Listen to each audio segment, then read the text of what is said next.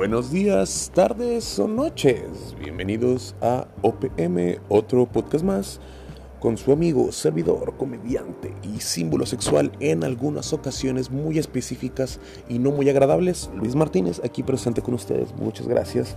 Eh, estamos en el episodio 6 de este glorioso podcast que ha hecho un cambio en las masas, ha salvado a mucha gente de terminar contra su vida y también ha sido ignorado por muchos, muchos eh, pues, inversionistas. Eh, estamos aquí en el episodio 6. Em, a la gente que decía que ya me estaba tardando, que si ya lo había olvidado, pues no se pasen de lanza, no exageren. Tenía una semana, dos días que no subía episodio. Y pues no es mucho, a diferencia de pues, todos los podcasts suben episodios cada semana. Yo me retrasé dos días y les entregué cinco episodios casi seguidos. Entonces, no sean ojetes, eso es lo que les quiero decir, no se pasen de hojaldras, porque pues ya lo he comentado antes, no me quiero pegar a un horario, a una fecha en específico por el momento, porque no me quiero sentir la presión, eh, quiero, no quiero subir algo forzado si no tengo algo de qué hablar y si quiero hablar de algo, pues quiero subirlo en su momento. Entonces, estamos aquí de nuevo porque hoy tengo algo de qué hablar. Tengo muchas cosas en la mente y quiero hablar sobre el bonito 2020, el año que todos hemos esperado, el año que viene con todo para cambiarnos la vida para bien y principalmente para mal, que es lo que está pasando. Es un año de mierda, es lo que tengo que decir, señores. Es un año muy culero. Estamos ahorita pasando por un hecho histórico, se puede decir. Estamos viviendo historia, no de la buena, o sea, la, gente que estuvo en campos de concentración no creo que no pensaron de que esto estamos viviendo historia, eh, pendejos. no, están muriendo a la verga. Y eso es lo que está pasando aquí. Estamos consumiéndonos en nuestra inmundicia, encerrados muchos, otros enfermos, otros pobres. Y se viene muy cabrón. Y no solamente es esto, o sea, esto es creo que esto es el segundo acto de la película, ¿sabes? Cuando se, se pone más culero. Eh, quiero esperar que sí, quiero esperar que esto sea lo peor que puede ofrecer el 2020. Y que lo demás sea nomás ah, pura sobadita, pura sobadita. O sea, culera, pero sobadita. Imagínense que el día de mañana les confirmen de que, oigan, ¿saben qué? Esto fue como que nomás eh, este, la sopa de brócoli. La sopa de brócoli, ahorita viene el filete miñón con puré de papa y con una pasta. Después viene el postre y al final ya te llevas el adorno de mesa a tu casa. Porque lo comparo con una boda. Así de ojete está el año, como una boda. o sea, te quiero pensar que esto ya es, ya es, ya es el postre. Ya más, ya más falta llevarnos el adorno de mesa. No, eh, este es el filete miñón. El postre. El filete miñón. a ver, vamos a plantear bien las cosas. Si todo esto fuera una cena, una, una cena horrible de boda, para empezar, el aperitivo, que ni siquiera es el caldito o, la crema de brócoli, es eh, las crackets con Filadelfia y, salsa de arándano picoso que, ponen así en, los hornos de mesa.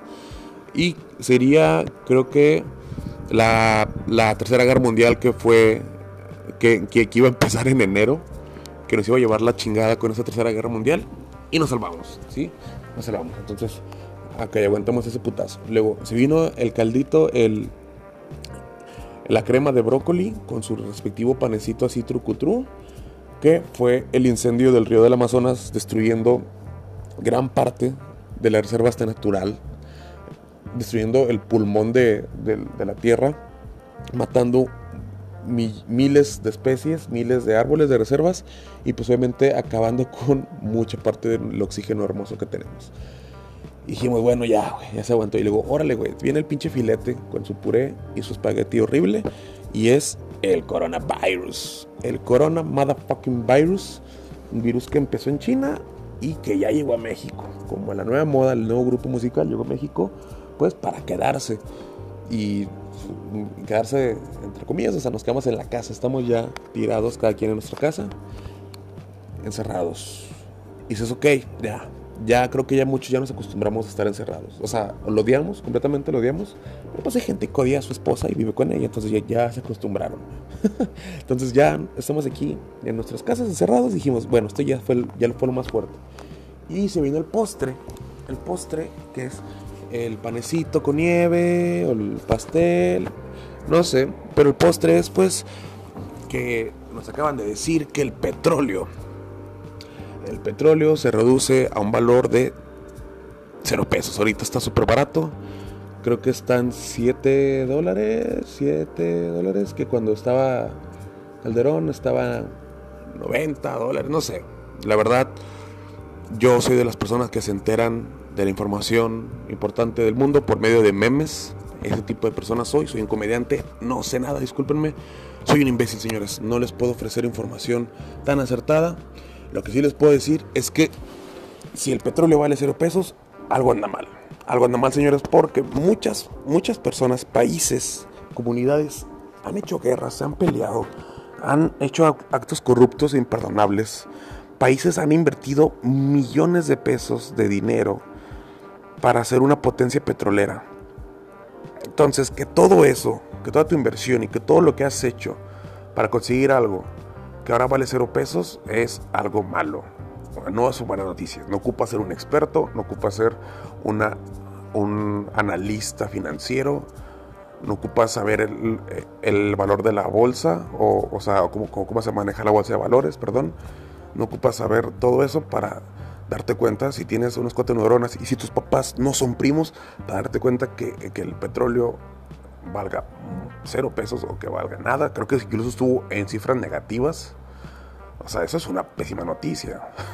Es como un amigo, no sé, es como cuando, cuando quieres pegarle al, al, emprendedor y gastas mucho dinero en algo que termina valiendo hectáreas y hectáreas de escroto.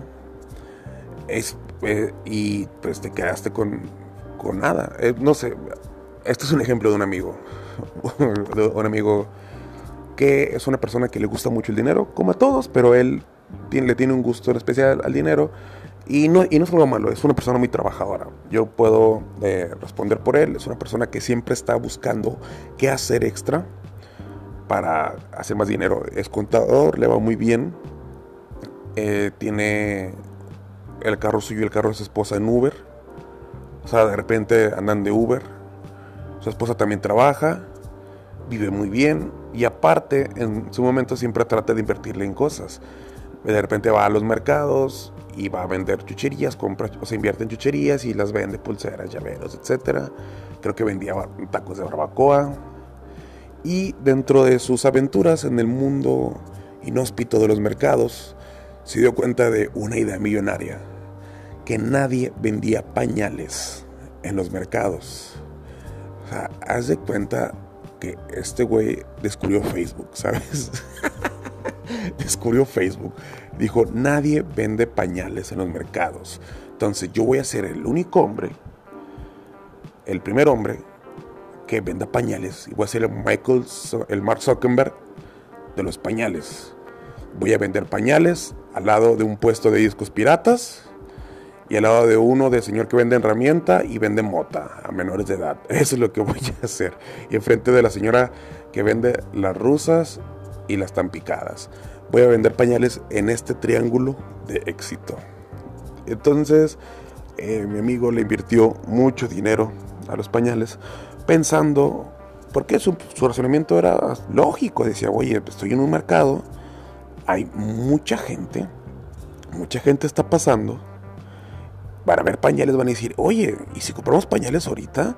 Ay, creo que tienes una idea. Tenga, señor, tome mi dinero, mis tierras, mis, mi, ganado y a mi joven y virgen hija para el matrimonio. Y deme pañales a cambio. Tenga todos mis bienes, señor, mis tierras y todo. Entonces, ese fue su razonamiento y le invirtió mucho dinero en pañales. No, no una cantidad para decir que se va a quedar pobre. ¿Por qué no? Pero pues sí se puede comprar un Play 4, ¿no? Con lo que le invirtió en pañales. Entonces, compró muchos pañales. Y la pregunta por la que inició este proyecto tan innovador de por qué no hay pañales en los mercados, que pues se respondió sola. La gente no compra pañales en un mercado. La gente no le quiere comprar pañales a un vato que antes vendía encendedores con linterna y tacos de barbacoa con salsa bien culera. Nadie quiere comprarle a esa persona.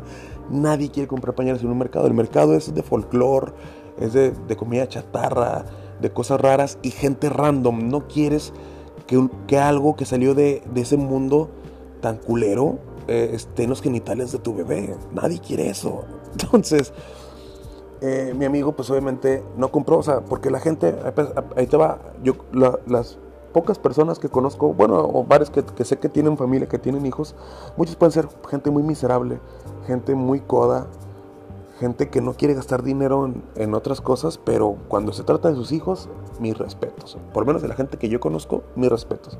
Sé que hay culeros y culeras allá afuera que pues no deberían tener hijos, pero los que yo conozco es gente que dice, oye, ¿sabes qué? Soy bien culo, pero eh, lo poco mucho que tengo lo voy a invertir en pañales decentes para mi bebé y en productos decentes para mi bebé. Entonces, ahí mi amigo aprendió una valiosa lección y se quedó con muchos y muchos pañales y perdió dinero. Y es algo parecido para todos estos países o comunidades que han invertido tanto en quedarse con el petróleo Obviamente no quiero comparar un mercado con la situación eh, financiera del, del, mundo, pero pues tiene un poco de sentido. Eh, ¿De qué te sirve tener petróleo si nadie lo quiere comprar? ¿De qué te sirve ser la potencia petrolera más cabrona? O sea, porque creo que en México le, han invertido para ser una potencia petrolera. ¿De qué te sirve ser, serlo si nadie va a comprar petróleo? Va a ser el varón del petróleo, va a ser albercas y casas de petróleo, pero el pedo es que ahorita los países que van a salir adelante son los que van a innovar en recursos naturales, en cómo generar energía y, no sé, la gente que salga por fuera. Entonces, esta crisis económica que se viene con el petróleo, todo esto que se viene culero con el petróleo y que va a repercutir económicamente en todos, yo espero, créanme señores, espero que sea el postre. Espero que sea el puto postre porque no, no puede ser. no puede ser, no puede venir nada peor. O sea, no pueden, espero que no lleguen los aliens en mayo. O que AMLO descubra que tiene superpoderes en junio. O que Gatel le decida en julio. O que en agosto Trump decida invadir México. O que en septiembre el Papa revele que él siempre fue un hurón, fue un hurón manejando toda la religión para este, debilitar la raza humana y que la gente hurón se apropie de la tierra y de la vida como la conocemos. O que en octubre, ¿qué puede pasar en octubre? Los perros se cansen de que les tomen videos y fotos en TikTok y decían comenzar una revolución, comiéndose a toda la gente que tenga un celular en mano. O que en noviembre, que en noviembre eh, los celulares tomen inteligencia propia y ventilen toda la pornografía que vemos, toda la mierda que vemos por Google, que sea global y que haga un caos y que en diciembre nos digan que Santa Claus no existe. Eso eso es lo que puede pasar en el país. 2020 ha sido lo peor que le ha pasado, el peor año creo que me, ha tocado en mi vida, el peor, y creo que de todos. O sea, si alguien, si alguien dice, ¿sabes que yo tuve un año peor que el 2020? Pues deberías estar muerto. Agradece que no te moriste. O sea, te pasaste de verga. Entonces agradece, hijo de tu puta madre, que no te moriste en ese año porque no, no puede haber algo peor que el 2020. Está horrible. Es un pinche año de mierda. Entonces quiero pensar que ya después de esto, lo demás es llévate el arreglo a tu casa, porque todavía seguimos hablando en esta pues comparación con las bodas y los eventos en salones de fiestas, eh, eh, y, que ya solamente va a ser la manera en que salgamos como sociedad, salgamos de esta. Vienen cosas difíciles.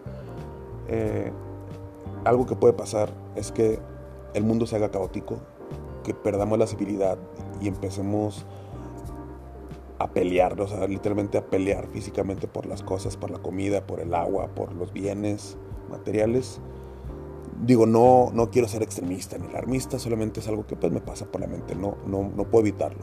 Más cuando supe que eh, en Estados Unidos, como buen regio, tengo amigos y familiares en Estados Unidos, eh, gente pues que se fue allá, ¿no? que traicionó nuestra patria tan gloriosa, que fueron por un país donde pues no se les pasen tanto de verga.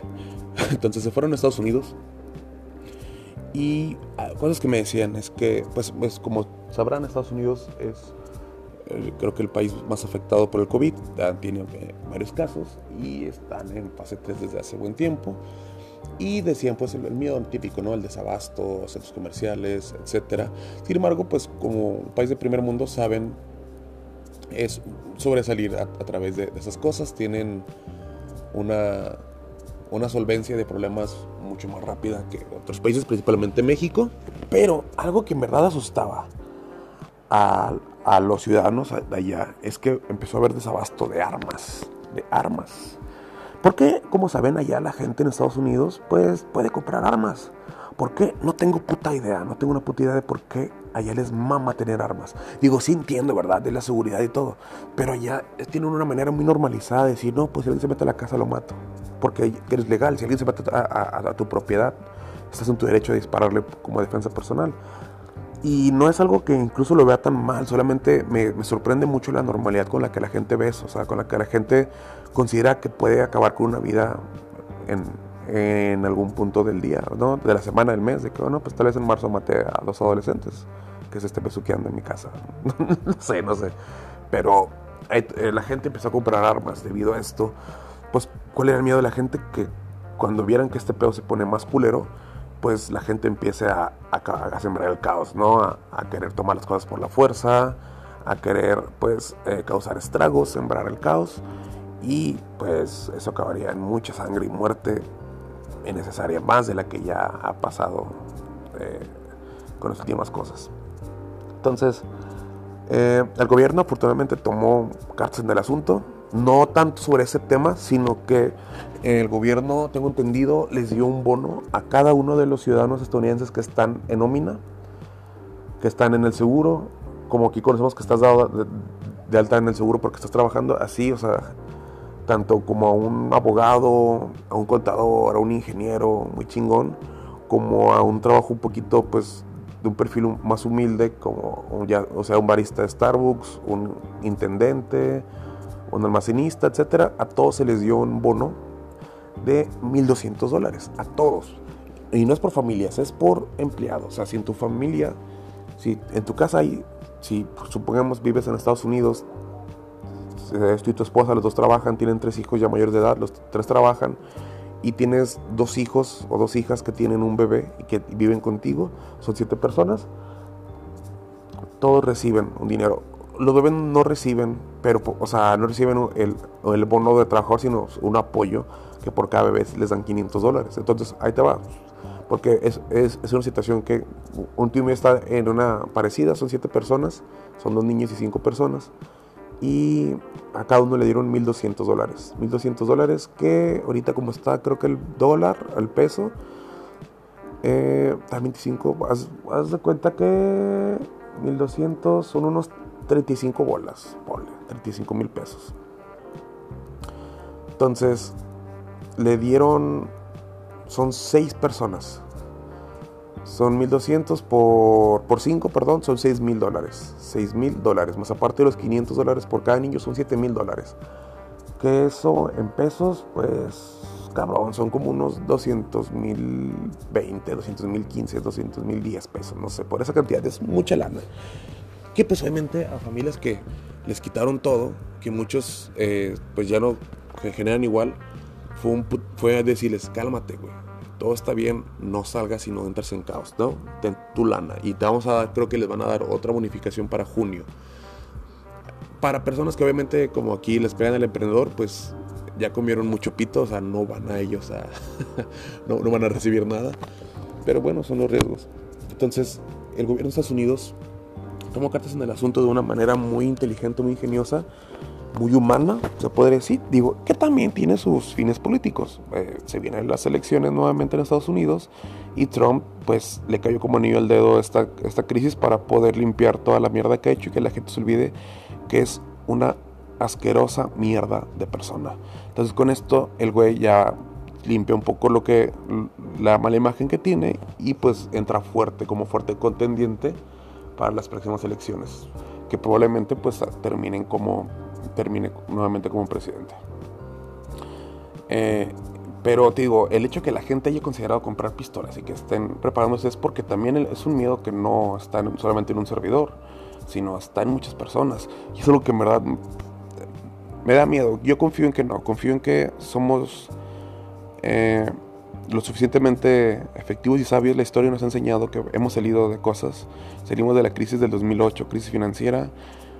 Salimos del México salió del 93, del putazo de, Salinas.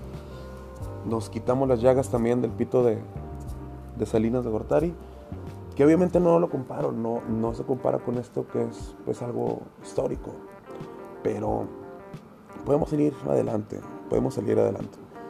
Yo confío que sí. Nos va a costar trabajo, va a ser difícil, pero se puede salir.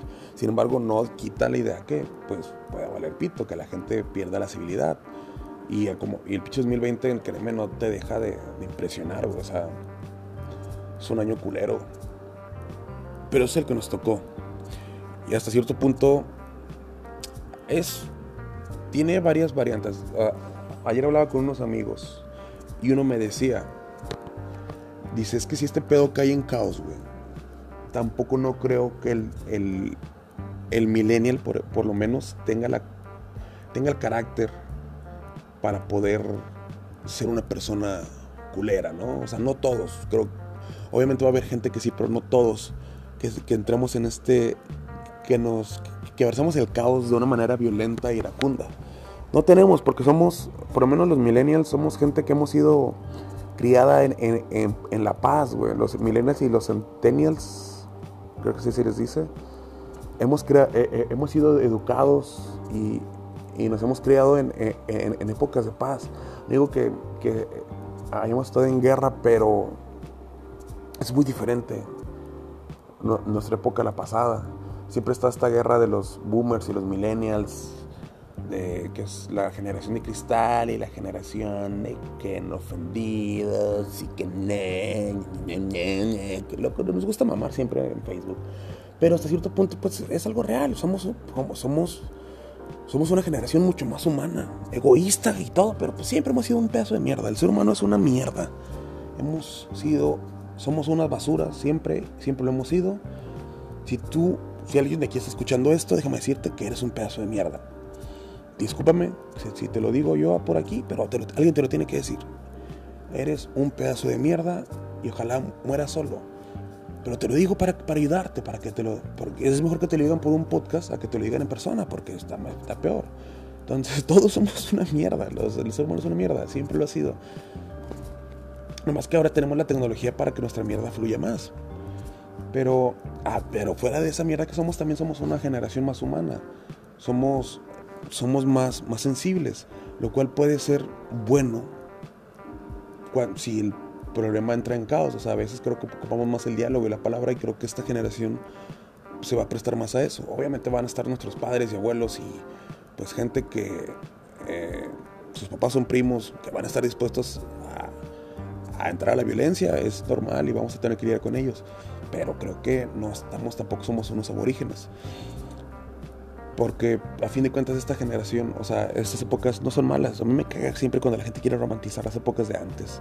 De que es que las generaciones de ahora, cállate, como dije ahorita, siempre hemos sido mierdas, güey, siempre, güey. La gente quiso decir que, güey, yo debía nacer en los 70, güey. Esta no es mi época, yo debía nacer antes de que sí, culera, antes, donde mataban un vergo, güey, violaban y nadie hacía nada, güey. Les valía un kilo de verga, güey, donde golpeaban a gente por ser negra, güey, donde robaban, donde te asaltaban, donde te metí en la verga por el ano de una manera tan impune, güey. Y a todos les valía verga, o sea, y no había Facebook ni siquiera para que puedas subir un video llorando, güey. Vete a la verga, ándale, o sea. Antes estaba de la verga, o sea, y, son épocas bien culeras. Antes mataban estudiantes, mataban todo. Todavía lo hacen, jeje, ahí, en Sinapa. Pero antes estaba de la verga. era muy salvaje. O sea, el México, por lo menos el México de antes era muy salvaje. El mundo de antes era muy salvaje, muy complicado. Todavía lo es y siempre lo va a hacer, pero ahorita ya, ya sabemos cómo domar un poco mejor a la bestia. Sabemos que unidos y que con cantando la voz y que ahora tenemos esta herramienta tan poderosa llamada redes sociales, podemos hacer un cambio. Pero antes no había eso, antes estaba de la verga. Entonces confío que, la, que esta generación de una u otra manera va a poder salir a través de este año tan culero que es 2020. Ah, es un año muy horrible. O sea, y el pedo es que va a dejar secuelas económicas, pero nuevamente digo, eso también va a ayudar como limpia. Va a limpiar mucha mierda que tenemos, mucha gente fuera del sistema. Creo que, por ejemplo, para la gente que queremos hacer podcast, que queremos dedicarnos a las redes sociales, que queremos pues hacer, hacer un canal de blogs, de comedia, etcétera, también nos va a afectar en el lado, pero creo que va a ser para bien. Yo soy de la idea, y lo digo siempre abiertamente, que hay mucho contenido basura en internet, mucho contenido muy de la verga, muchos youtubers que la verdad no merecen, no merecen estar vivos. No, no es cierto, pero, o sea, no, no, no, con un, que promueven y hacen un contenido tan basura y tan horrible. Comediantes, hay comediantes incluso que hacen contenido tan basura y tan horrible. Yo sé que el, el gusto se rompe en géneros, pero a la verga, hacen contenido muy malo. O sea, y, porque por ejemplo, hay güeyes, o sea, ya te guste o no te guste, pero hay gente que en verdad hace un trabajo de calidad. Chumel Torres hace un, es un güey que su programa, a mí no me gusta en lo personal, no soy muy fan, pero no puedo decir que es feo. El programa pues tiene su, tiene calidad, está hecho muy bien, el güey es, una persona inteligente, informada, es muy bien hecho. Luisito Comunica, tampoco no soy tan fan, me, me medio estresa un poco eh, cómo habla y cómo se expresa Luisito Comunica. Es como un super Ned Flanders. Pero lo que hace es genial. El güey es una persona que le dedica mucho trabajo y mucho esfuerzo y tiene un tema y hace sabe cómo vender su producto, es, una, es contenido de calidad, hay mucha gente que lo hace, hay gente que no, o sea, el pendejo no sé cómo se llama el vato que se cogió la bandera de Alemania en el Mundial, ojalá se muera, güey, entonces creo que este pedo también va a ser, porque ojo, tan afectada acá la economía, que el gobierno va a empezar a hacer cacería de brujas de gente que está por fuera de la ley. No digo que estén por fuera de la ley, sino que pues ambos sabemos, tanto tú espectador como yo, o sea, y te hablo a ti espectador de tú porque no sé cuántos me escuchan, así que tú espectador, conocedor, y yo sabemos que pues mucha de esa gente no paga lo mismo que paga un ingeniero, no paga los mismos impuestos que paga un ingeniero. No declara igual que lo declara un, un empresario, alguien que tiene un negocio propio este, dado de alta en el SAT, alguien que paga impuestos, alguien que, tiene que declarar. Si el día de mañana a mí me dicen de que, porque yo tampoco lo hago, si me dicen el día de mañana, oye Luis, tienes que, o sea, yo, yo, yo declaro por un trabajo aparte que tengo, pero en mis trabajos de comedia no los declaro, no todos. Entonces, si el día de mañana me dicen, oye Luis, vas a tener que pagar, pues claro que voy a decir, pues puta madre, güey, qué gente, pero también hay que pensar que, güey, pues la gente también que me consume es gente que paga, entonces es un círculo económico. Y creo que este tipo de cosas van a empezar a, buscar gente así y muchos van a tronar, que es lo normal, la gente que no puede mantener un producto de calidad, que no tiene, puede hacer una constancia, y los que sí lo pueden hacer se van a quedar y creo que lo, va a ser un poco justo, duro pero justo.